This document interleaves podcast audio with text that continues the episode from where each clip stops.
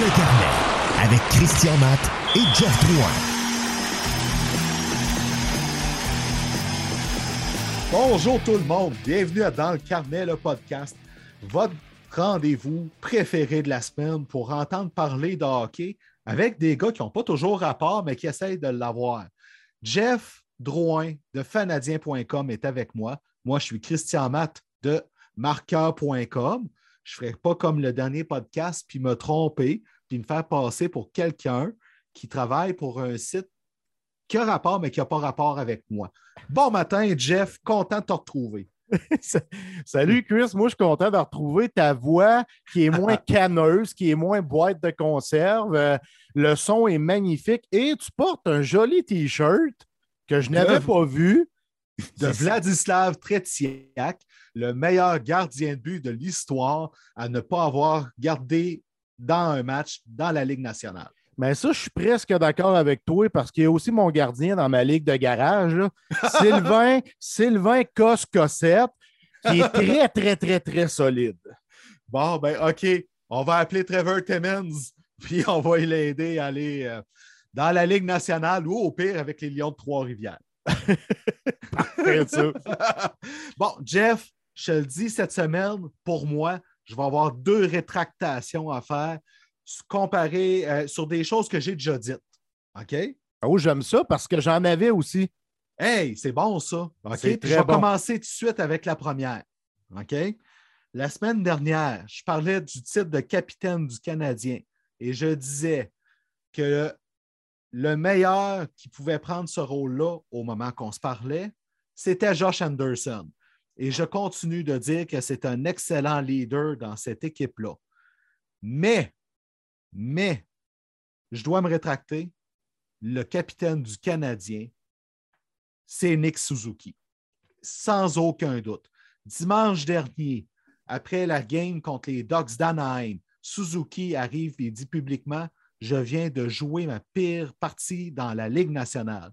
Il répond avec une semaine de sept points en trois matchs, du jeu inspiré, même dans l'adversité, quel joueur, Nick Suzuki, on savait déjà qu'il serait le premier centre du Canadien. Il a confirmé cette semaine, mais il a confirmé qu'il est un leader qui passe de la parole aux actes. Et la meilleure preuve que le Canadien commence à le voir, on l'a vu, je pense que c'est le joueur qu'on a vu le plus souvent derrière le micro dans les entrevues après les entraînements, après il a pris la chaleur. ces choses-là. Oui, il a, pris, il a vraiment pris la chaleur, comme tu dis. Donc, je me rétracte. J'adore Josh Anderson, mais le futur capitaine du Canadien est sans aucun doute Nick Suzuki. J'ai pas le choix d'être d'accord avec toi, Chris. Là. il y a 12 points en 13 games. Ça, c'est une chose. Ah. il produit offensivement. Il a démontré une très, très grande force de caractère. Puis ça, ça part pas juste de cette année. Ça part de l'année passée aussi à chaque mauvaise performance, il sort devant les caméras, il s'auto-flagelle, puis par la suite, il ne pas. Il lève son niveau de jeu de un cran, deux crans, trois crans.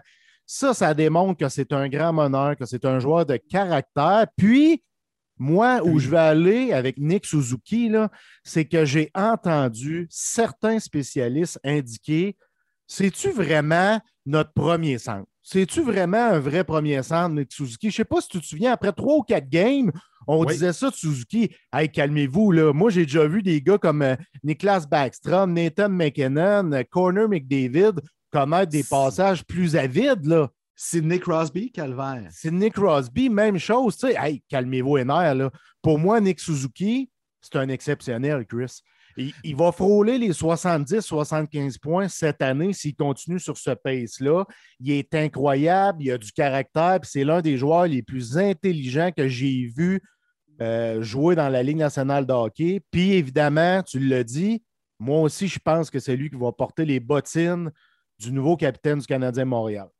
Écoute, pour moi, ça fait de moins en moins de doutes parce que la façon qu'il agit il est incroyable. Sur la patinoire, là, on ne le voit pas tout le temps, Suzuki, mais les fois qu'on ne le voit pas, il ne fait rien de mal. Au contraire, il aide l'équipe. C'est ça sa force.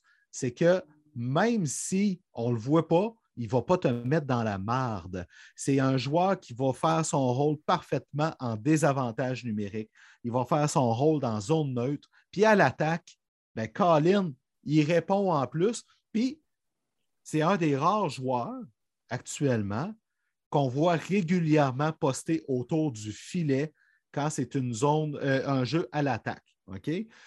Pour ça, il faut que tu réussisses à t'installer dans la zone. Mais quand il s'installe dans la zone offensive avec son trio, Suzuki, c'est rare que tu vas le voir à, plus que 10 pieds du net. Il est là. Hier, comment il l'a marqué, son but, il était dans la peinture du gardien pratiquement. La rondelle est mm-hmm. apparue, oups, et voilà un but pour Nick Suzuki. Mais ça, c'est un gars qui est engagé, qui est impliqué et qui respecte les consignes de son entraîneur. Exactement comme un certain joueur qu'on va reparler plus tard, hein? parce que c'est important. Donc, ma première rétractation est vraiment là. Nick Suzuki, c'est le phare, c'est la lueur d'espoir dans l'entourage du Canadien parce qu'on n'en a pas beaucoup ces temps-ci. Moi, j'aime ça voir du monde créatif, mais là, je trouve que le Canadien est trop créatif sur des façons de perdre. Hier, hier, là, ben hier, je parle de samedi contre les Golden Knights de Vegas.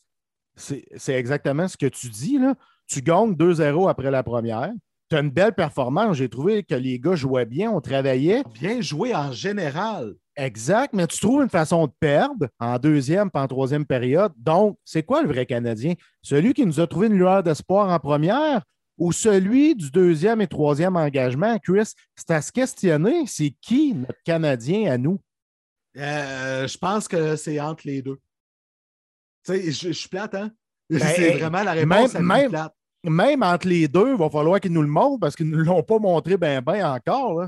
Ben, c'est une équipe qui, dans les bons soirs, va être un rouleau compresseur. Puis c'est une équipe qui, euh, malheureusement, si jamais il y a un jeu ordinaire ou quoi que ce soit, euh, montre une fragilité mentale. Puis cette fragilité, fragilité-là, samedi soir, elle a été euh, démontrée par Jeff Petrie. Ah. Puis je vais te dire, regarde, euh, c'est vous autres qui l'avez montré, ben, c'est l'antichambre avec des images d'entraînement, où ce qu'on a vu Jonathan Drouin à l'entraînement tu voyais, il était là. Il était fâché, mais tu voyais que ce n'était pas visé contre les entraîneurs parce qu'il continuait l'effort, OK, dans les images qu'on a vues. Ça, je n'ai pas de problème avec ça. Vendredi, voir Jeff Petrie furieux contre lui à l'entraînement, pas de problème avec ça. J'ai trouvé ça super. Ça démontre un désir de, vouloir se sortir du marasme. Parce qu'il n'y a pas une grande saison, Jeff Petrie. Deux passes. Deux passes en 13 games sais, mardi contre les Red Wings, il a joué une excellente game. Après ça, ça a baissé. Fait, mais de le voir fâché, parler à ses coéquipiers en étant fâché, tout ça, ça, c'est vraiment un signe que l'équipe est fragile mentalement. Quand tu as un vétéran comme lui qui se permet ça, ça ne marche pas, pas en tout, pas en tout, pas en tout. Ça, là, ce n'est pas du leadership. Ben, tu sais, hier, il y en a qui ont aimé ça, voir Petrie péter sa coche au banc, en guirlander ses chums et tout ça, après un mauvais changement, puis même lui, sur la séquence, avait mal choisi son jeu. Il arrive, il gueule après ses chums, claque la porte, il est en furie.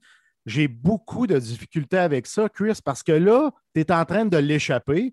Tu es en train de diviser ton équipe parce que là, il y a des joueurs qui vont dire Ouais, c'est qui a chiolé, lui? Il joue mal. Il joue mal depuis le début de l'année. Il n'y a pas d'affaire à chialer, que ça regarde dans le miroir. Ça, c'est certaines réactions que, certains vont avoir. Puis c'est là que ça peut créer des groupes.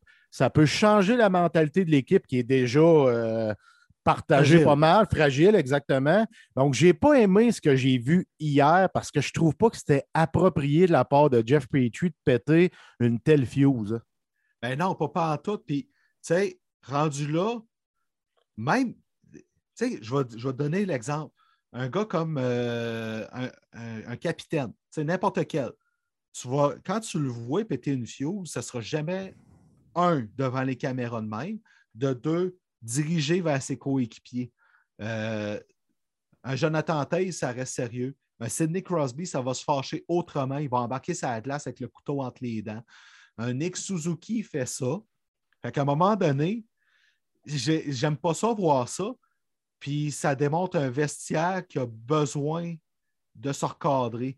Mais c'est parce que ça fait un mois que tout le monde en parle là-dedans, puis on ne voit pas d'amélioration.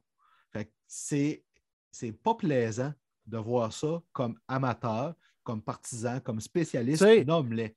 Il y en a qui vont dire euh, c'est de l'émotion, c'est une preuve de caractère, mais moi, je trouve pas. Je trouve pas que la façon qu'il le fait, c'était approprié et c'était une preuve de caractère. Ça, non. C'était pas le moment de faire ça. Même Mike Hoffman, là, quand il a pété son bâton sur le bord du net, là, quand il, a, il s'est planté. Oui, quand il s'est planté après aussi, c'est vrai. tu sais, ça aussi, as pas, tu sais, je veux dire, tu as le droit d'être frustré, mais c'est pas une des choses, ça ne change rien. Ça ne motive pas les coéquipiers, puis ça motive l'adversaire à la limite parce qu'ils regardent, ils font comme Oh yeah! Ils sont fâchés. Cool. Ils sont en dehors de leur game. Exact. Ils sont sortis de leur game, on l'a eu, ils sont faciles à sortir de leur game, puis c'est ça qui s'est passé chez les Canadiens. Là. Hier, ça a été une première hein, pour le Canadien. C'était la première fois depuis que Dominique Ducharme est derrière le banc que le Canadien sortait de, la première période avec une avance de 2-0. C'est la quatrième fois que ça arrivait, mais c'est la première fois que le Canadien laissait filer une avance de deux buts sous Dominique Ducharme. Tu sais, c'est inacceptable, ça, Chris, quand tu y penses. Puis moi, j'ai ça, la satanée bouillie pour les chats qu'on nous sert match après match. Hier, Dominique Ducharme, il dit, tu sais, moi, je te résume son point de presse, là, on méritait mieux que ça. Tu sais, il, aurait, ben, il a raison. Oui, mais tu as perdu puis tu as laissé une avance de 2-0 puis tu as accordé des buts 2 en infériorité, en infériorité numérique, excuse-moi, épouvantable, les unités spéciales, Chris, épouvantable, sérieusement. J'ai jamais vu ça. On n'est pas capable de créer quelque chose. En piqué, je le comprends. Kyle Price n'est pas là, Weber n'est pas là, Edmondson n'est pas là, qui étaient trois grands spécialistes, et Philippe Dano et Paul Byron. Fait que je peux peut-être comprendre, mais en PP, en attaque massive, j'ai de la misère à comprendre pourquoi on n'est pas capable de capitaliser avec les éléments que Dom Ducharme et Alex Burrows ont sous la main. Je ne comprends pas le schéma. Ça fait deux semaines, trois semaines, je le dis, Chris, je ne comprends pas. Je ne comprends pas. C'est quoi le blanc que je vais donner à Ducharme, son premier de la saison, pour vrai? Je ne comprends pas que samedi, il a gardé intact la paire de Brett Kulak et David Savard. Ah, cette paire-là ne fonctionne pas. Le reste, là, puis on va reparler tantôt, je suis prêt à comprendre, je suis prêt à pardonner bien des affaires. Mais qui a gardé tout le match, la paire Kulak-Savard intacte après le match de jeudi soir qui a été très, très, très difficile pour cette paire-là.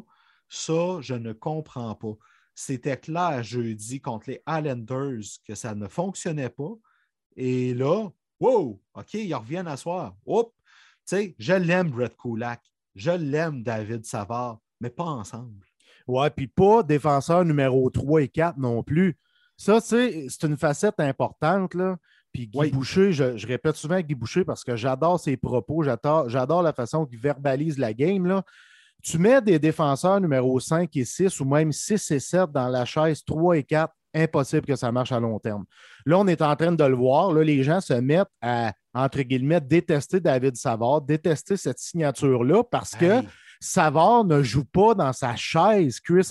S'il était défenseur numéro 5 ou 6, là, on ne dirait pas un mot. Mais là, il joue plus qu'il devrait jouer, puis il ne joue pas dans sa chaise. La même chose pour Kulak, mais ça donne le résultat qu'on voit en ce moment. La même chose pour Jake Allen. Il ne joue pas dans sa chaise. Ce n'est pas un grand premier gardien de but. Je l'aime, j'ai beaucoup de respect pour lui. Il est bon mais c'est un bon 1B, voire un bon numéro 2, très bon numéro 2. Et tu as plusieurs gars comme ça qui ne sont pas dans leur chaise. Ça, c'est un problème majeur que je constate chez le Canadien en ce moment. Tu as remarqué ça, Chris? Les ben gars qui ne sont pas dans leur chaise en ce moment, c'est les pires joueurs du Canadien Montréal. Ben, écoute, là, présentement, tu as Cédric Paquette qui n'est pas dans sa chaise. Il ne devrait pas jouer. Il ne devrait ben, même pas jouer Paquette. Non, parce que, gars, il revient d'une suspension, première affaire qu'il fait. Mais club il met le club dans le trouble avec son, sa, punition qui a amené à un autre but en avantage numérique. Fait que euh, lui, pas vrai. Puis en plus, quatrième centre, on le voit que ce pas un centre. Là. OK? Tu l'amènes. Si tu le fais monter, dans, euh, tu le fais jouer, tu le fais jouer à l'aile. OK? Joël Armia, il y en a qui parlent de l'échanger. Je suis désolé, mais Armia, il n'est pas échangeable présentement. Pas parce qu'on ne l'aime pas. On sait qu'il peut être utile. Mais présentement, il est comme Paul Byron. un contrat de 3,4 millions, il reste encore trois ans et demi dessus. Il n'y a pas une équipe qui va le vouloir pour l'instant. Puis c'est plate de même. OK? Byron, tout le monde veut un Paul Byron sur son équipe, mais pas au prix qu'il coûte présentement. C'est ça l'affaire. Là, après ça, tu sais, après, tu as David Savard qui n'est pas dans sa chaise présentement. Tu as Jeff Petrie qui, malheureusement, n'est pas, dans, sa chaise. Il n'est pas dans sa chaise. Premièrement, moi, ça me fait rire l'année passée. c'est notre défenseur numéro un, c'est un Norris. Je me répétais à dire c'est pas un Norris, Jeff Petrie, parce que lui-même l'a déjà dit, il ne veut pas être défenseur numéro un. Ça lui met trop de pression. On le, voit. on le voit. En, ça, en ce moment, si c'était réellement un Norris, là, il performerait. Ben, exactement. Un, par exemple, que je suis content de lui, puis qui a répondu aussi au, quand on l'a ciblé, c'est Alexander Romanov. Mis de côté contre les Red Wings, il revient contre les Highlanders puis les Golden Knights, puis il a bien fait. du, gros hockey. du gros il a très bien joué. Moi, j'étais de ceux-là qui disaient envoyez-les à Laval rendu là. Mais lui, présentement, il joue comme quelqu'un qui ne doit pas y aller. Est-ce que ça va finir de même? On ne sait pas. Mais à un moment donné, il va falloir qu'on se pose la question.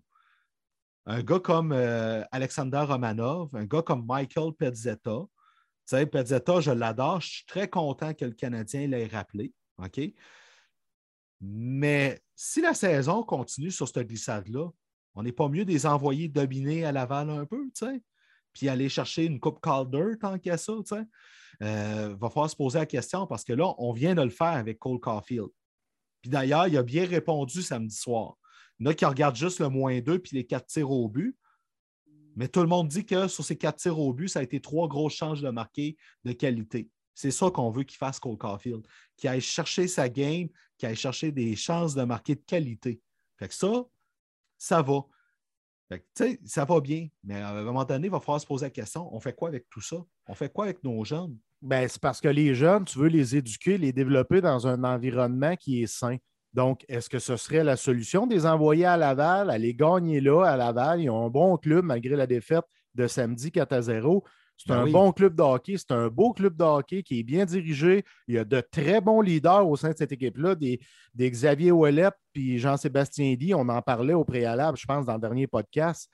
Euh, uh-huh. C'est des bons leaders dans la Ligue américaine. Donc, ça pourrait être bon pour les jeunes. Tu sais, avec le recul, tu analyses ça froidement. Tu as trois victoires, dix défaites ça va être difficile de revenir dans les rails. Donc, pourquoi pas envoyer tes jeunes se développer au sein du club école? Jeff, euh, j'ai vu une statistique passer cette semaine qui m'a énormément accroché. OK? À l'Action de grâce aux États-Unis, cette année, c'est le 25 novembre. OK? Si tu veux être dans la course aux séries, OK? Il faut que tu sois au maximum à quatre points des séries à l'Action de grâce aux États-Unis. OK? Canadien n'est pas parti pour ça. Les Maple Leafs ont gagné hier. C'était les Maple Leafs qui étaient au huitième rang hier.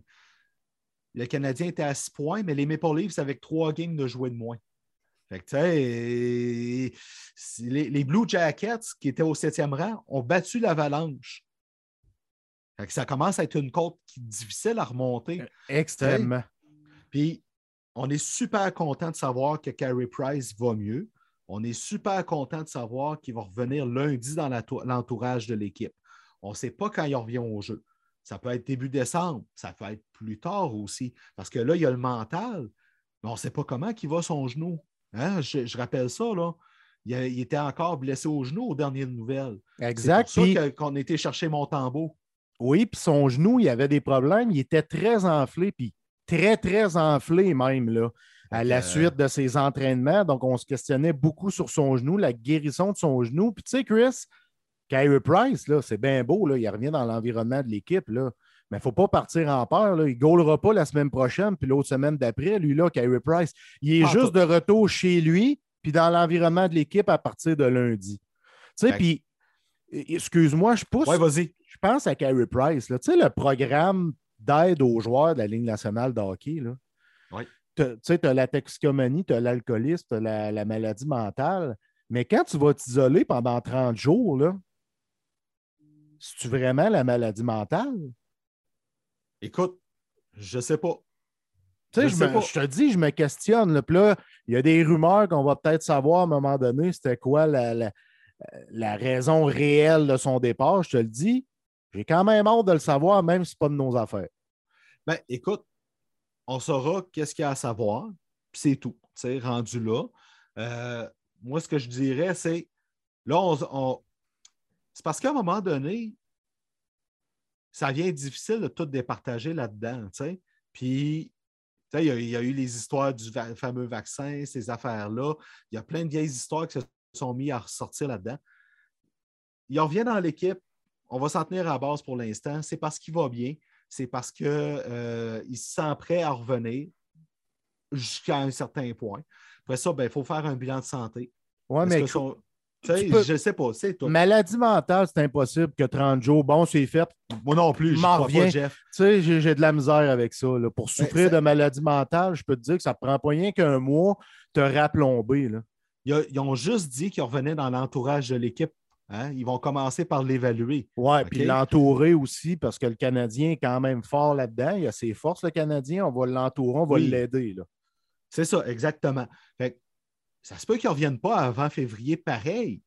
Ça se peut, ça, là. tout ce qu'on sait, c'est qu'ils reviennent dans l'entourage de l'équipe. Là, il y a peut-être son genou qui ne va pas mieux.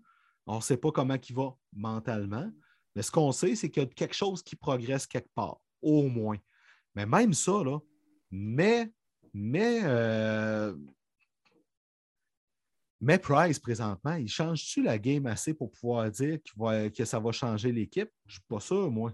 Ben, le meilleur exemple, c'est l'année passée, si tu regardes les statistiques de Price après les 12 premiers matchs, il était pire que les statistiques de Jake Allen après les 12 premiers matchs de cette année. Donc, puis on sait qu'à Price, ça lui arrive de ne pas connaître de grands débuts de saison. Donc, je ne suis pas certain, moi, que le Canadien serait mieux. Price, là, il a éclos l'an passé en série. Il est redevenu le Price qu'on a connu, tu sais, le Price dominant qui a gagné le trophée Vézina. C'est ça qu'il été en série. Mais pendant la saison régulière, là, c'est pas nécessairement. Ça a été tough. Puis il faut saluer Jake Allen qui était là pour backer Carey Price pendant les blessures, pendant les moments plus difficiles. Donc, je ne suis pas sûr, moi, que le Canadien sera en meilleure posture, Chris.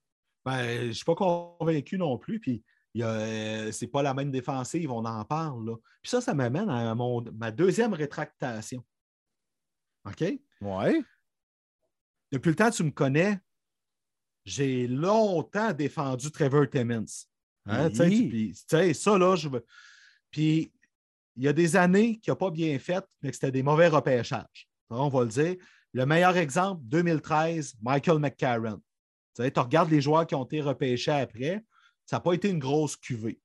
Euh, on, me, on, me, reparle souvent, souvent, souvent, souvent, souvent, souvent, souvent de David Fisher, qui n'a pas pris Claude Giroux parce qu'on sait que cette année-là, il s'est fait dire tu prends un défenseur. Ouais, mais il y a Claude Giroux, tu prends un défenseur.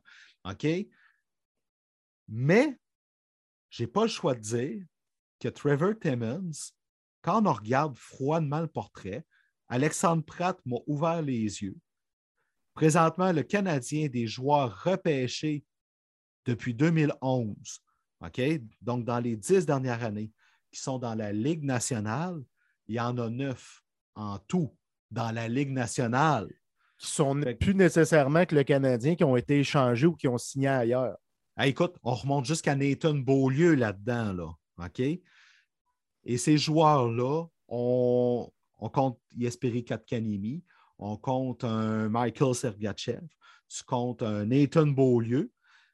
Ces joueurs-là ont un impact minime avec l'équipe le Canadien présentement, puis là, on tasse Cole Caulfield parce qu'au moment que Pratt a sorti son analyse, Caulfield était rendu à Laval. Mais c'est pas grave, il n'y avait pas de but anyways. mais ça fait toujours bien juste 9 joueurs sur 76 repêchés depuis 2011 qui sont dans la Ligue nationale pour un total de quoi? 6-7 buts? C'est. Mais. Tu sais, c'est. On a beau dire du charme. Il y en a qui disent qu'il se fait out-coacher. Peut-être, mais il fait avec qu'est-ce qu'il y a sous la main. Puis il n'y a pas grand-chose sous la main. Là. Il n'y a pas l'aide qu'il devrait avoir de son propre pipeline. Exact. Puis moi, une chose, euh, il y a deux choses dans le fond qui me font sourire. C'est que le Canadien a le troisième choix au total. Es-tu d'accord avec moi que le troisième choix au total, tu prends le meilleur joueur disponible et non Yesperi Kotkaniemi parce que tu as besoin d'un centre? Non, mais on s'entend là-dessus, là, la logique. Hey, arrêtez-moi ça, on a besoin d'un centre. On va prendre Kéké parce que nous autres, on pense que c'est lui qui va donner le meilleur. Non, non, c'est pas nous autres, on pense. C'est qui est le meilleur au rang numéro 3? C'est Quinn Hughes ou Brady Ketchuk. On le ben sait aujourd'hui avec ce qu'on voit, mais même dans ce temps-là, c'était unanime. Ben, c'était unanime. Puis, Moi, cette année-là, c'était Quinn Hughes. Je l'ai toujours dit, j'aime Kéké, mais c'était Quinn Hughes. Exact. Puis l'autre chose, là, pourquoi qu'on dit que Nourlander, c'est un vol, Romanov, c'est un vol? Euh, les jeunes là, euh, qu'on a draftés cette année, qui rendu avec le, Phoenix de Sherbrooke, son nom m'échappe. Joshua euh, Roy. Oui, merci beaucoup. C'est un vol. qu'est-ce que c'est un vol? Qu'est-ce que c'est? Un vol? Tout le monde parle de ça. c'est un vol pour le Canadien, c'est des vols. Oui, des vols. Des vols de quoi? Ils ont prouvé quoi, ces jeunes-là? Non, ils n'ont rien prouvé encore. Puis, tu sais, on a des signes encourageants quand même. Euh, Jaden Strobel, il est, parti pour être intéressant, mais il n'est pas encore dans la, Ligue nationale. Tu sais, tu as des joueurs comme ça, Kaden Goulet, il est super intéressant, on l'a vu. C'est correct, tu sais. Mais dans les faits, tant que ces joueurs-là n'ont pas percé, il y a un problème. Soit que le Canadien repêche mal, soit qu'il développe très mal ses joueurs. Ou un mix des deux. Ou les deux. Fait que je me rétracte, OK, pour la, euh, là-dessus, je dois le dire. J'ai toujours défendu Trevor Timmons, mais présentement, quand tu regardes ce portrait-là, objectivement, tu ne peux pas dire qu'il a fait une belle job. C'est difficile de le dire. C'est difficile de le dire, mais tu vas aller parler à des GM dans la ligue, à du monde dans la ligue. Il y a une, bonne réputation, Trevor Timmons. Moi, c'est ça qui me fait je sais pas, qui, me fait sourire, je vais le dire encore, ça me fait rire parce que on le critique, là. Tous les spécialistes ici le critiquent, les amateurs, mais tu t'en vas dans la NHL, dans la Ligue, puis ils vont tous avoir de beaux mots pour Trevor Timmons. Ben, écoute, dans les dernières années, il y a des bons choix qui ont été faits. Là. Tu sais, il y a Cole Caulfield, c'est intéressant. J'ai parlé de Jaden Strobel, il y a Kaden Goulet. Euh, euh, tu sais, il y, a des, il y a des espoirs qui s'en viennent qui semblent intéressants. Il y a Logan Mayhew. Jeff, Logan Mayhew, là, je te le dis, il ne va jamais jouer un seul match avec le Canadien. Ce joueur-là, quand il va arriver dans la OHL, OK? Je ne dis pas qu'il va mal jouer, il va peut-être bien jouer. Mais Logan Mayhew, là, dès que l'occasion va passer, il va se faire échanger dans, une transaction comme complément pour éviter de l'avoir à Montréal avec tout ce qui s'est passé, avec tout le cirque qu'il y a eu. C'est sûr.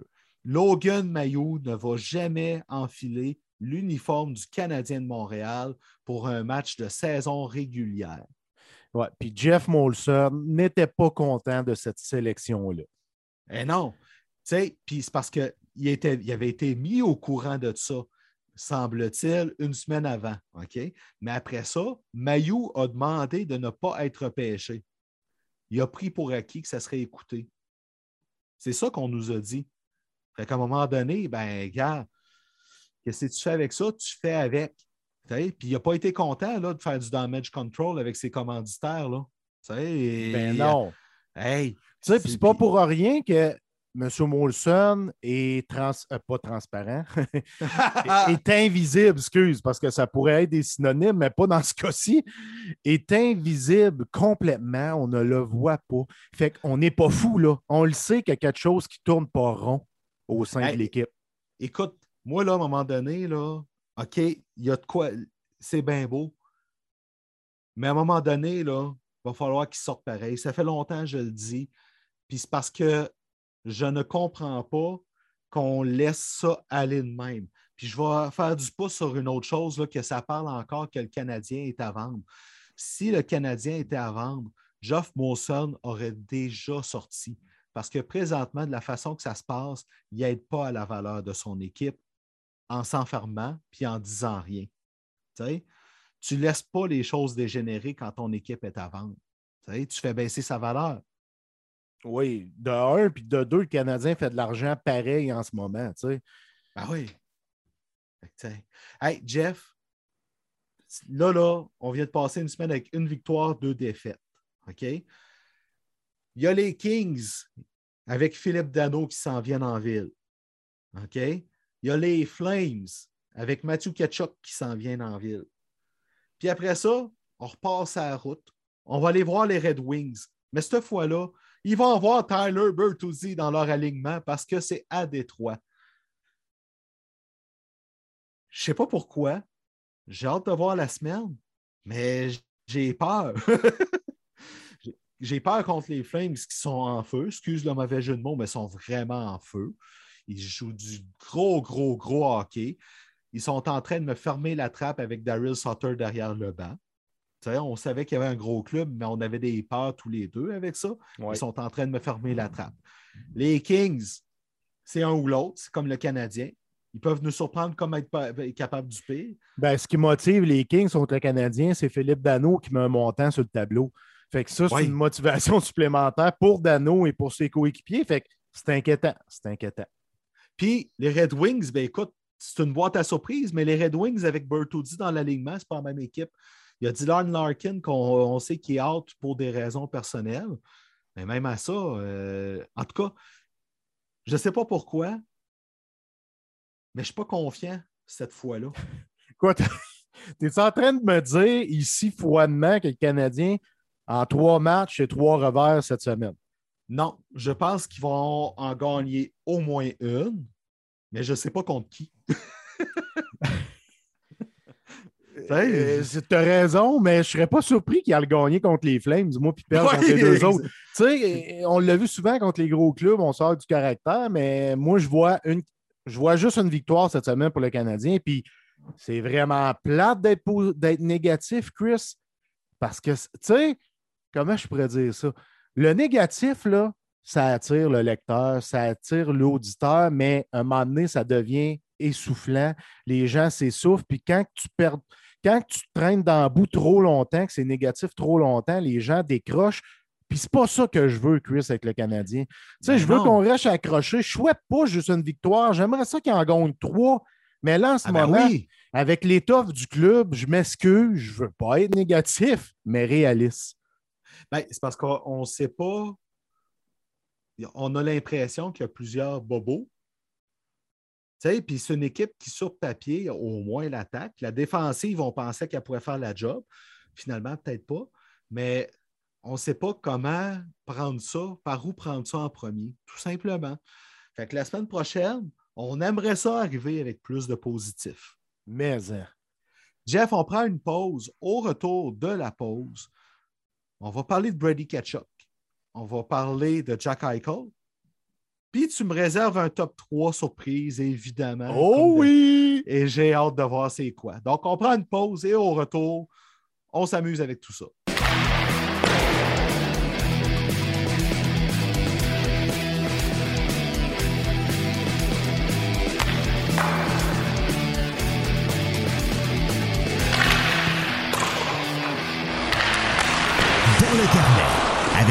Avec Christian Matt et Jeff Drouin.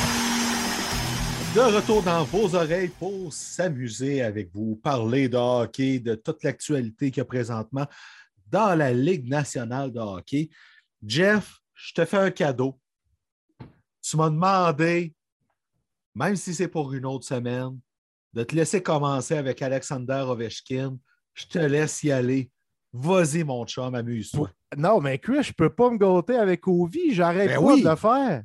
Ben oui, vas-y. Go. Euh, non. je peux pas accepter ça. Il est, génial pour vrai. Il a son meilleur début de saison en carrière. Euh, on se demandait s'il serait capable de tenir le rythme pour aller chercher le record de Wayne Gretzky.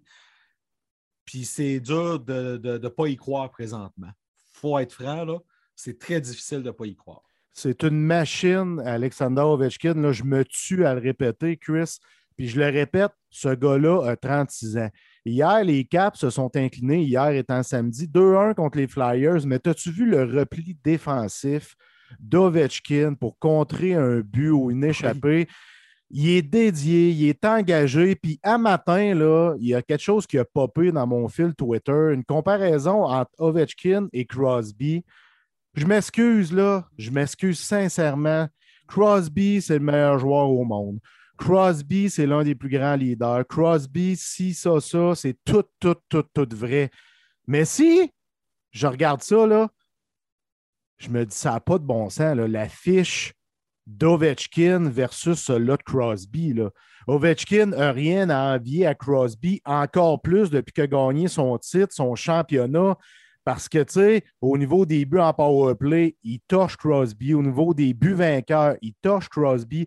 Au niveau des buts dans l'histoire de la Ligue nationale, qui est un fait très, très marquant, il torche Crosby. Au niveau des points, euh, c'est similaire. Au niveau des games, Ovechkin, il y en a un peu plus parce qu'il ne se blesse pas. Je le sais au niveau des titres, Crosby en a trois, Ovi en a un, mais il y en a quand même un, Ovi, un titre. Puis je trouve que dans les deux, trois dernières années, Chris, on respecte Ovechkin davantage à ce que c'était dans le passé. Moi, ce que j'aime d'Ovechkin, je vais le dire, c'est à quel point il s'est transformé au fil du temps. Et le jeu que tu as mentionné tantôt, c'est le meilleur exemple. Il l'aurait jamais fait avant, jamais. Jamais. A 10 ans, il n'aurait jamais fait un repli défensif de même. Jamais, jamais, jamais. Fait que, qui commence à le faire, ben, qu'il le fait de plus en plus. Ça, c'est Barry Trotz qui l'a contaminé. C'est fou, c'est fou ce qu'a fait Barry Trotz, parce que Trotz, ce qu'il a fait après une, saison ordinaire de Ovechkin, avant que Trotz prenne les rênes de l'équipe, il est monté en Russie, il est allé dire, il a fait un, speech, un, speech. Écoute, tu es mon capitaine, je veux qu'on se tourne vers toi, je vais te laisser jouer, c'est comme au début, je veux juste que tu adaptes ça à ton jeu. Ovechkin, là, il a signé en bas quatre copies. Parfait, Barry Trotz. On a vu la relation euh, qu'il y a eu entre ces deux-là. On a même vu Ovechkin être rayé de la formation une fois, puis Ovechkin avait été d'accord avec Barry Trotz. Oui, tu fais bien de faire ça, ça va donner l'exemple. Puis depuis ce temps-là, -là, c'est fou comment il est devenu un autre joueur. C'est incroyable. Puis, je suis content de voir ça. C'est fun qu'on puisse voir ça, qu'on soit à une époque qu'on peut assister à Crosby, exact. à Ovechkin, oui. puis à McDavid. Ben, mais, hein? Hey, son but! Hein? Son but qui a fait passer les joueurs des Rangers au complet. En fait, je me suis demandé. Il y avait quatre gars! Quatre gars, même! Plus ce gars-là. En fait, je me suis demandé, il était où le sixième joueur, ça a glace? Qui a pas... Écoute, c'est fou raide, là. La vitesse des mains et des pieds de McDavid, j'ai jamais vu ça, Chris. Ça n'a pas de bon sens. Impressionnant, ce but-là. Tu sais, puis là, là, tu vois ça. Puis là, le lendemain, tu as les yeux collés, puis tu regardes ton téléphone, tu te dis, je vais aller revoir le but. Ben, calique, non, on n'a pas rêvé. Puis sa réponse, ben, je suis payé pour faire ça. Wow! Mais Merveilleux. J'adore ça. Ça, ça prouve que le gars, le jeune homme qui a juste 24 ans, il faut le rappeler, il, a juste 24 ans il n'a pas la tête enflée, puis il a progressé comme leader. Parce que tu le sais, on le mm. critiquait un petit peu. Il est fancy dans son jeu, il fait du patinage artistique, mais il n'amène pas ses coéquipiers à un autre niveau. Il n'amène pas ses coéquipiers à être meilleurs. J'entendais ça sur McDavid. C'est vrai. Sans enlever toutes ses belles qualités, mais aujourd'hui, cette année, il n'y a personne qui peut dire que ce n'est pas un bon leader. Les coéquipiers suivent. On a ajouté des éléments importants. Puis sa déclaration, comme tu l'as dit, j'adore ça, cette déclaration-là. C'est une belle époque qu'on puisse voir ça. J'aimerais quand même que les Oilers aillent se chercher un gardien. Mais bon, ça, c'est une autre affaire. Ken Allen sait qu'est-ce qu'il a à faire comme job.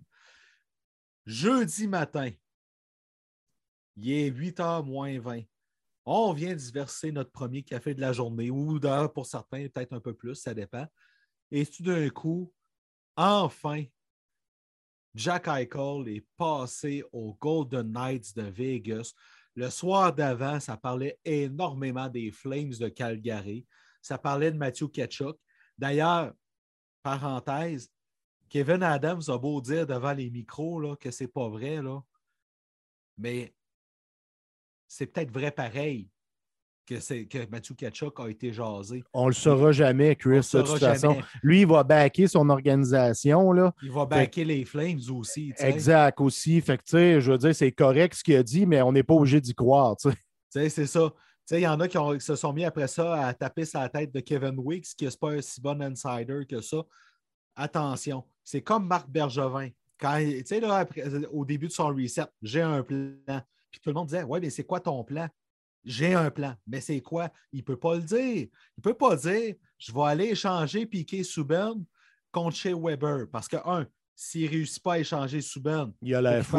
il a l'air fou. De deux, il ne peut pas dire je vais viser tel, tel, tel joueur parce qu'il a l'air fou. Tu n'as pas le droit de faire ça. Tu peux te faire taper sa tête. Fait que, voilà, mon, ma parenthèse sur les Flames de Calgary. OK? Mais les Golden Knights, tu sais, sont brillants sur une bien des affaires. OK? Premièrement, ils ont été comblés un besoin très, très, très urgent. Mais, hein? Avoir un vrai centre numéro un, enfin. Imagines-tu ça en santé avec Max Pacioretty puis Mark Stone? C'est beau.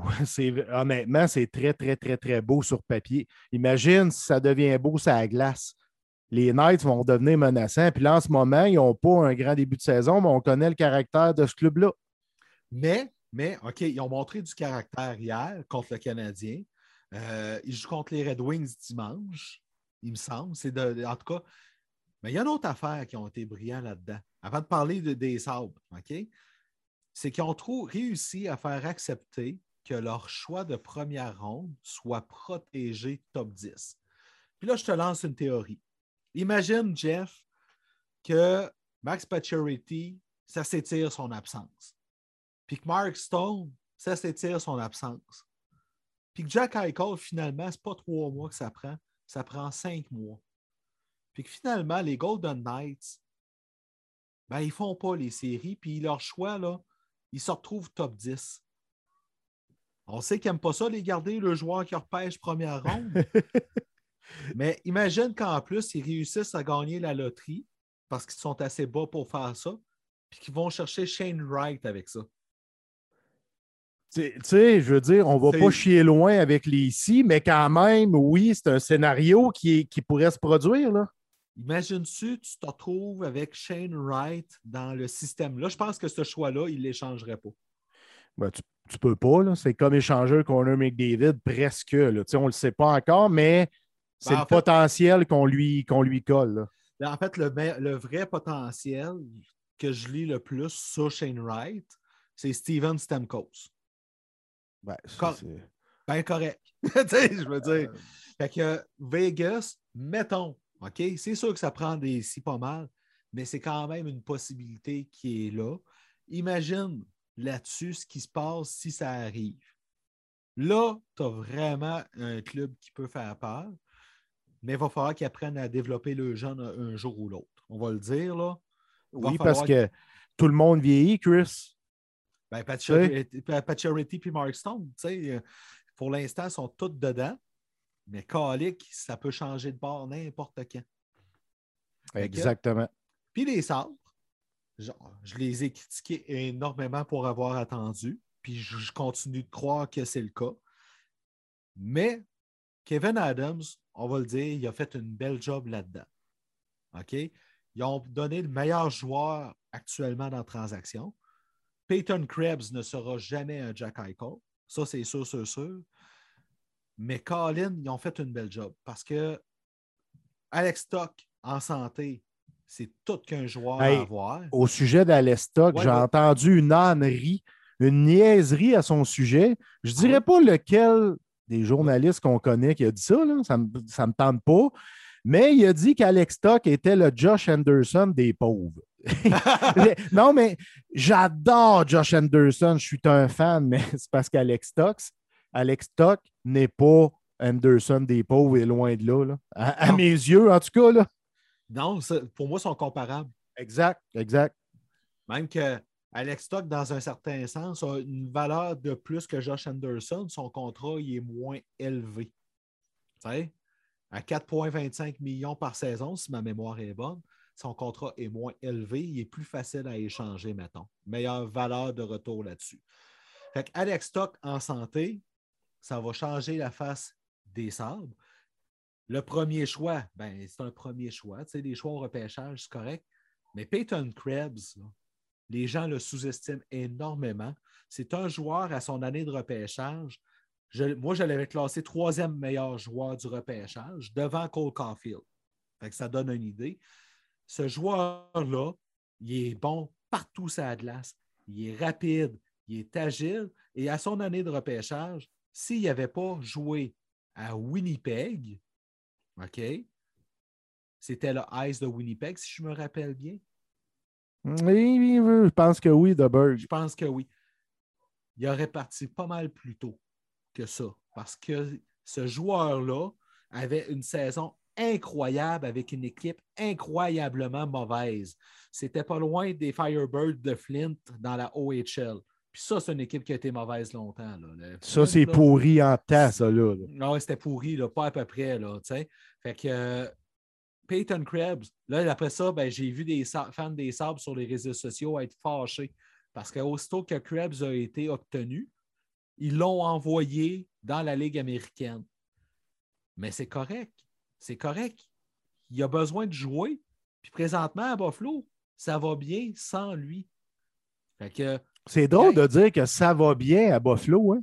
Oui, ça fait drôle, mais je suis content pour les fans des Sabres, moi. Vraiment, là. Absolument. Les autres, ils ont mangé le pain noir pendant longtemps. Ben, c'est parce que les autres, ils ont eu des belles années. Tu te souviens, avec ben Chris Drury, Daniel Brière, Ryan Miller? Ça a été des belles années, ça. Mais ils ont plus ça, depuis 10 ans. Oui, ça fait dur depuis 10 ans. Ah oui, exactement. je suis content pour les fans des Sabres. Puis moi, je le dis, Krebs ne passera pas toute la saison dans la Ligue américaine, d'après moi. Après le temps des fêtes, une fois qu'il va être familiarisé avec l'équipe puis le système de jeu puis tout ça, il va remonter, puis il va, il va donner raison à Kevin Adams d'avoir tenu son point, d'aller chercher Peyton Krebs. Les gens vont rester surpris de ce joueur-là. Moi, je ne peux pas être en désaccord avec toi parce qu'il était quand même assez haut sur ma liste, mais il n'était pas devant Cole Caulfield. C'est correct, je respecte ça. Euh, fait que, à suivre pour les Sabres, mais très content de voir ça. Enfin, c'est réglé. Puis j'ai hâte de voir aussi quand Jack Eichel va revenir. Ça, ça va faire du bien de revoir un joueur comme ça dans la Ligue nationale. C'est dommage qu'on ait, on ait été privé de lui aussi longtemps. Absolument. C'est un joueur qui reste générationnel malgré tout le négatif qui a tourné autour de ce dossier-là lors des derniers mois. Oui, puis lui-même, hein, euh, il avait hâte, puis il l'a dit je voyais que l'équipe s'enlignait vers une autre reconstruction et je ne voulais pas vivre ça. C'est correct. Je veux ben, dire. je veux dire, il prend de l'âge aussi. Là, puis à un moment donné, les, les pendant que lui était la pierre angulaire de l'équipe, n'ont pas été capables de bâtir autour de lui. Ben je, le comprends dans un sens, puis surtout, je comprends que pour lui, c'est l'opération qu'il veut pour sa santé. Fait que je respecte tout ça. Ben oui. Mais les sabres, Jack Quinn, JJ Peterka, Dylan Cousins qui me fait, qui me fait euh, mes paroles, qui il joue bien. Écoute, là, tu as Peyton Krebs, tu as Rasmus Dallin, tu as Owen Power. Euh, je pense qu'on peut dire qu'à Buffalo, enfin, ça reste des espoirs, mais si tout va bien, ben, c'est une équipe qui va être très plaisante à regarder jouer. Jeff, je te laisse aller sur Brady Ketchuk, qui a eu une belle promotion cette semaine. Ben, moi, je suis vraiment content, Brady Ketchuk, parce que tu le sais comment je l'aime. On lui a donné le C de capitaine des sénateurs d'Ottawa. Il devenait le dixième capitaine de l'organisation. C'était le choix logique.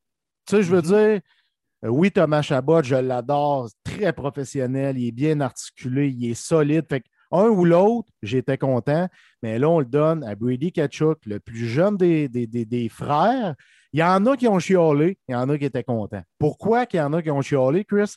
Parce qu'il a fait une genre de simili-grève avant de signer son contrat. Il a tardé à signer son contrat. Il est arrivé sur le tard avec l'équipe, mais il a quand même choisi de signer sept ans avec le club. démontrant Hey, moi, je veux être site à long terme. J'aime mon équipe. J'aime les jeunes qui ont été greffés à l'équipe. J'aime la façon qu'on a bâti. Fait que je suis content de son retour. Je suis content qu'on lui donne le C. C'est un leader naturel, juste dans son style de jeu. Puis c'est un gars que je ne serais pas surpris, il n'est pas gêné de se lever dans la chambre parce qu'il peut se permettre de le faire. En fait, DJ Smith l'a dit. On a, on a hésité entre les deux, mais Brady, c'est un gars qui met l'équipe en avant de lui, qui va finir les mises en échec. C'est le gars qui va faire les petites choses puis qui va inciter ses coéquipiers à faire les petites choses pour aller chercher la victoire. exact.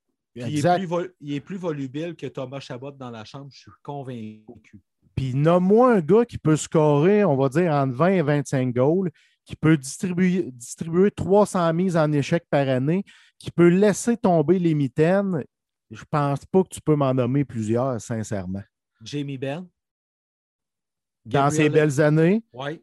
Gabriel Landeskog. Mais ils ne font pas 300 mises en échec. Tu sais, ce que je veux dire, c'est qu'ils jouent, joue un style de jeu très tough à jouer, Brady Ketchuk, mais il est toujours là, puis il est capable de prendre des minutes. Il, me fait penser, puis c'est pas le même genre de joueur pantoute, mais Alex Ovechkin. Tu sais, c'est des gars physiques qui jouent tough, oui, mais qui sont là, tu sais, qui sont pas blessés, qui sont. Moi, j'aime ça, ces types de joueurs-là. Je le répète souvent, là. Mais Ovechkin prenne sa retraite, ça va être Brady Ketchuk, mon joueur favori. Ben, tant mieux. J'ai hâte de voir ton chandail. Eh ben. hey, puis avant de passer là, à ton top 3, à Ottawa, ça commence à parler d'aller chercher de l'aide en défensive. Euh, parce qu'on va le dire, Victor Mété dans le top 4, ça ne fait pas l'affaire. on le voit. S'il y en a un, pas d'une bonne chaise, hein? Oui, c'est ça. Mais il y en a un qui va être fâché de ça. C'est Eric Brandstrom qui, lui, pendant ce temps-là, il attend, toujours dans, la Ligue américaine. Euh, ça peut devenir explosif, ça, à Ottawa, ça, de ce côté-là. À, garder à l'œil. Euh, oui, puis ça pourrait. Tu sais, qui sait ce qui pourrait être transigé? On jase. On sait jamais. On jase. On sait jamais. Jeff, ton top 3 de la semaine, je suis prêt. J'ai hâte de voir à quel point tu vas me surprendre. Parfait. Outre Wayne Gretzky et Mario Lemieux. Qui étaient les trois meilleurs joueurs du début des années 90? C'est 90, 92, 93, 94, 95. Mettons, là, dans ces années-là. Moi, je l'ai fait, puis je me suis surpris parce qu'il y a un nom que j'avais mis que finalement, je l'ai remplacé par un autre. Pendant que tu réfléchis, je vais commencer. OK, attends un peu, attends un peu, attends un peu. Je vais me prendre. Vas-y, vas-y. J'y vais, j'y vais, puis j'ai honnêtement, là, j'ai pas été capable de les mettre en ordre. Fait que c'est un top 3. top 3. mon premier, je vais te nommer, c'est Patrick Roy. Euh, moi, j'étais un fan fou du roi Patrick. Pendant ces années-là, il a rapporté, mettons, euh, deux Coupes Stanley à peu près, là, dans ces années-là, là, de 93 à 96. Euh, c'était un grand compétiteur, c'était le meilleur gardien de la planète à ce moment-là, puis je pense pendant presque toute sa carrière, il était le meilleur avec Martin Brodeur. Fait que Patrick Roy fait partie des meilleurs joueurs, outre Gretzky le mieux, du début des années 90 jusqu'au milieu des années 90. OK, je suis d'accord. Ensuite de ça, ce gars-là arrivait toujours troisième. C'est-à-dire, après le mieux Gretzky, il s'appelle Stevie Y Steve, Steve Eisenman, aujourd'hui directeur général chez les Red Wings de Détroit. Euh, moi, j'étais en amour avec Steve Eisenman. C'est Jacques Demers qui l'a nommé capitaine. Il avait 18 ou 19 ans, Steve Eisenman, dans ce temps-là. Il mhm. était capitaine 20 ans. Ça, c'est pratiquement du jamais vu. Puis, il ramassait des points à la tonne. Il était bon défensivement. C'était un leader. Moi, j'étais en amour. C'était l'un de mes joueurs favoris dans ce temps-là. Donc, Steve Eisenman. OK. Puis l'autre que j'ai hésité, je vais te le dire, lui que j'avais mis au départ, c'était Yaromir Yaguer. Ouais. Mais là, je l'ai remplacé par Pat Lafontaine. Il était tout petit, puis s'il n'avait pas fait de commotion, là, ça en est un qui aurait fait du 1500, 2000 points tellement il était bon. Un fier compétiteur, lui aussi collectionnait les points. Je l'aimais beaucoup ce soir avec les Sabres ou les Highlanders. Ça a été un joueur que j'aimais. J'ai même collectionné des cartes de Pat Lafontaine. Donc, ça, c'est mon top 3 des joueurs, outre Gretzky le mieux, qui étaient les meilleurs entre les années 90 et 95-16 environ. Parfait. Euh, Pat Lafontaine, moi, c'est mon numéro un incontesté. OK? Euh, super simple. Le gars, entre autres, l'année que euh, Mario Lemieux a combattu la maladie d'Hodgkin. Oui. OK? Euh, la Fontaine était dominant totalement. Le meilleur joueur de la NHL à ce moment-là. C'était et, de loin, il n'y avait personne de proche de lui. Fait que moi, Pat Lafontaine, ça a tout le temps été un de mes grands favoris, un gars méconnu euh, pour plusieurs parce qu'il n'y avait pas la reconnaissance qu'il méritait. Exactement. Puis sa carrière s'est terminée plus tôt que tard en raison des nombreuses commotions. Oui. Euh, mon deuxième, j'ai n'ai pas le choix de dire Raymond Bourque. Ah, quel bon choix, Chris. Raymond Bourque, euh, un modèle de constance, euh, un défenseur incroyable, euh, silencieux. Je ne parle jamais plus haut que les autres, rien, rien, rien. Fait Raymond Bourque, là, avec les Bruins, c'était vraiment c'était une icône. C'est un des meilleurs joueurs de l'histoire. C'est le deuxième meilleur défenseur de l'histoire des Bruins, derrière Bobby Orr. Et, selon moi, sais, parce que je mets Niklas Ledstrom là-dedans, là. C'est quasiment l'un des trois meilleurs défenseurs de l'histoire de la Ligue nationale de hockey. Ray Bourque, là, quel joueur. Oui, exactement, vraiment. Euh, puis le troisième, Roy, il y a une mention honorable pour moi. Yaguer a une mention honorable pour moi. Euh, mais j'ai n'ai pas le choix de quand même maintenir un de mes favoris toujours. Joe Sakic. Pavel ah, Bourré, je l'aime beaucoup. Mais Joe Sakic, vraiment. Parce que ce gars-là a été incroyablement bon avec une équipe incroyablement mauvaise. Qui est, devenue bonne quand il est allé au Colorado. Exactement. Puis Joe Sakic, c'est un peu comme Raymond Bourque. pour moi, là, euh, c'est un gars qui a été merveilleux avec son équipe puis qui était un leader silencieux. Euh, tu le voyais toujours. Puis je ne me souviens pas d'avoir vu une mauvaise game de Joe Sakic, même s'il était avec une mauvaise équipe. C'est dans la même catégorie Steve Eisenman. Ces gars-là étaient toujours troisième après euh, Gretzky le mieux. C'était tout Eisenman, Sakic. Ils se ressemblent un peu, des gars silencieux, des gars qui portaient le C, des gars qui ont joué pour Team Canada. Euh, je te rejoins beaucoup sur Sakic. mais tu sais, Eisenman, euh, Lidstrom, tu sais, j'ai un chandail de Lidstrom là, devant ma face. Là, c'est mon défenseur préféré de tous les temps. Là, Mais tu parlais début 90-95. C'est pour ça que Pavel Bourré aussi, je l'ai décalé un peu parce qu'il était déjà très fort, mais c'est plus vers la fin de cette période-là qui, a émergé. Exact. Euh, c'est pour ça que je les ai écartés de, ce de, ton, de ta question.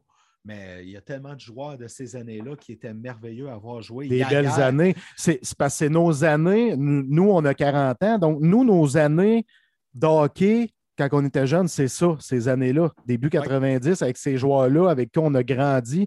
Et je trouvais ça cool comme, euh, comme petit top 3. Hey, sais-tu quoi, Jeff? Quoi, Chris? Je c'est à kick, là. Ouais, tu veux changer? Je viens de clutcher, il faut que je change. Ben, change-le, je te l'autorise, Chris. Merci.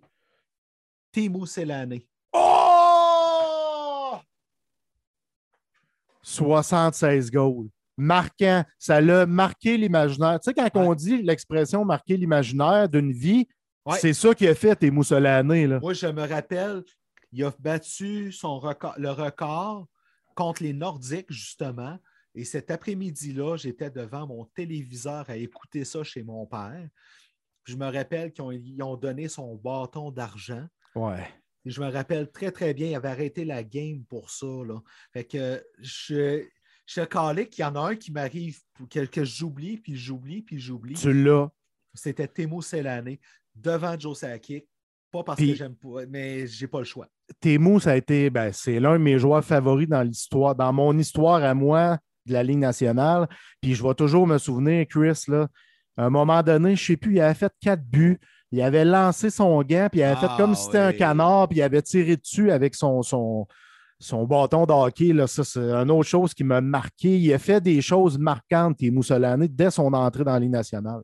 Oui, puis j'ai trouvé ça le fun cette semaine qu'il soit présent à Anaheim pour honorer euh, Ryan Getzlaff qui a battu son record de concession du plus, nombre de, plus grand nombre de points pour un joueur des Ducks d'Anaheim, Ducks Mighty Ducks.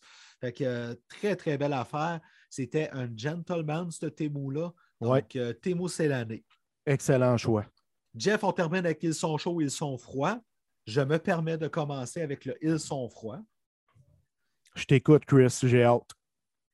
Gary Bettman et Bill Daly.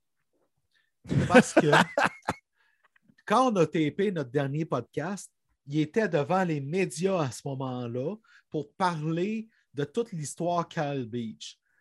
Puis là, après ça, ben, nous autres, on raccroche, on fait nos affaires. Je vais voir les commentaires.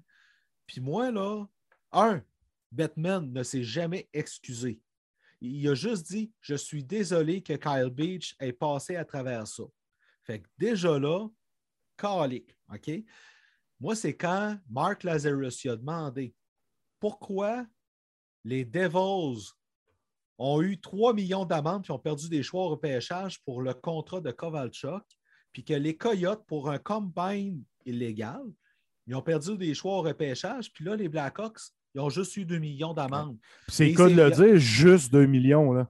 Et il a répondu tout simplement c'est pas les mêmes histoires, c'est pas les mêmes faits.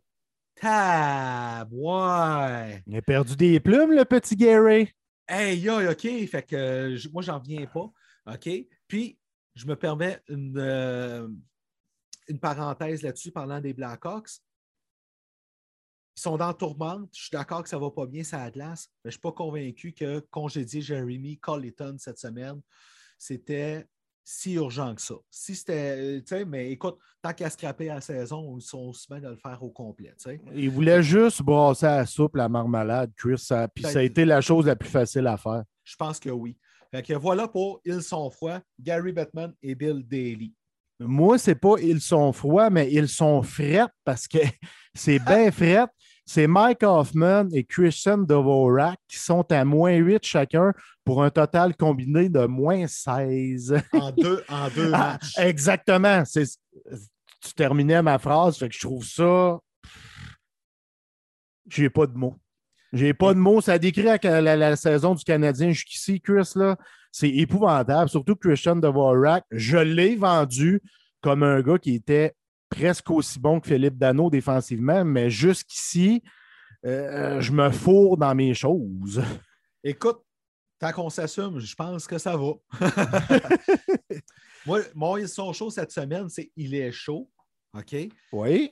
Parce que c'est un joueur du champ gauche qui est en train de s'imposer dans la discussion pour le trophée Norris. C'est Aaron Ekblad avec les Panthers de la Floride. Il est-tu bon, lui, hein?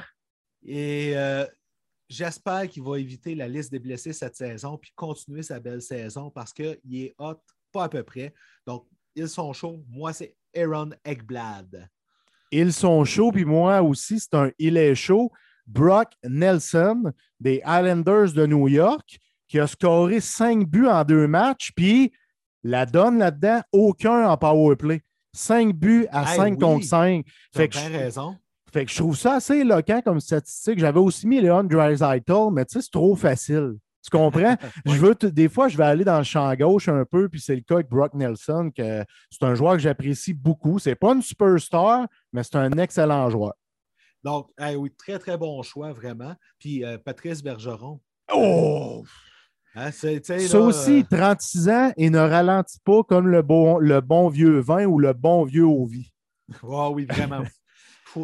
J'espère qu'à la fin de la saison, quand il va s'être reposé, parce qu'il l'a dit, il veut prendre le temps de réfléchir après. J'espère qu'on va pouvoir profiter de lui encore un peu parce que c'est un joueur que j'apprécie énormément.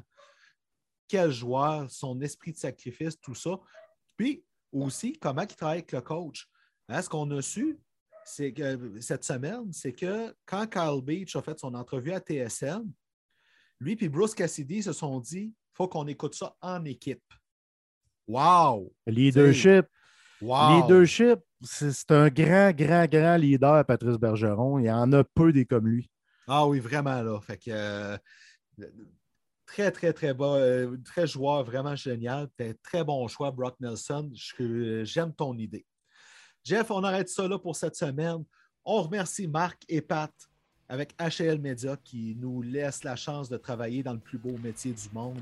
Merci à François Manger, le, ninja de Médiaté, qui fait un super job avec notre podcast. Et d'ailleurs, allez visiter le site de Médiaté parce qu'il y a nous qui avons un podcast, mais il y a plusieurs autres podcasts qui produisent qui sont de qualité. Ça vaut la peine. Prenez le temps d'aller voir ça, d'écouter ça.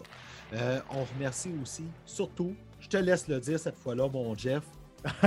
Merci aux lecteurs et aux auditeurs, aux abonnés qui nous écoutent, qui nous lisent sur nos plateformes. On apprécie grandement votre support. Puis mon mea culpa que j'ai parlé en début de show, je le dis direct là parce que c'est pas long, c'est Brandon Gallagher. J'avais dit je le voyais sur la carte en début de saison, mais malgré qu'il ne marque pas à profusion, tu peux pas mettre un Gallagher sur une carte, il apporte trop aux Canadiens. Donc c'est mon mea culpa, Chris. Là-dessus, ben je t'aime beaucoup mon ami. Bonne semaine tout le monde, à la semaine prochaine.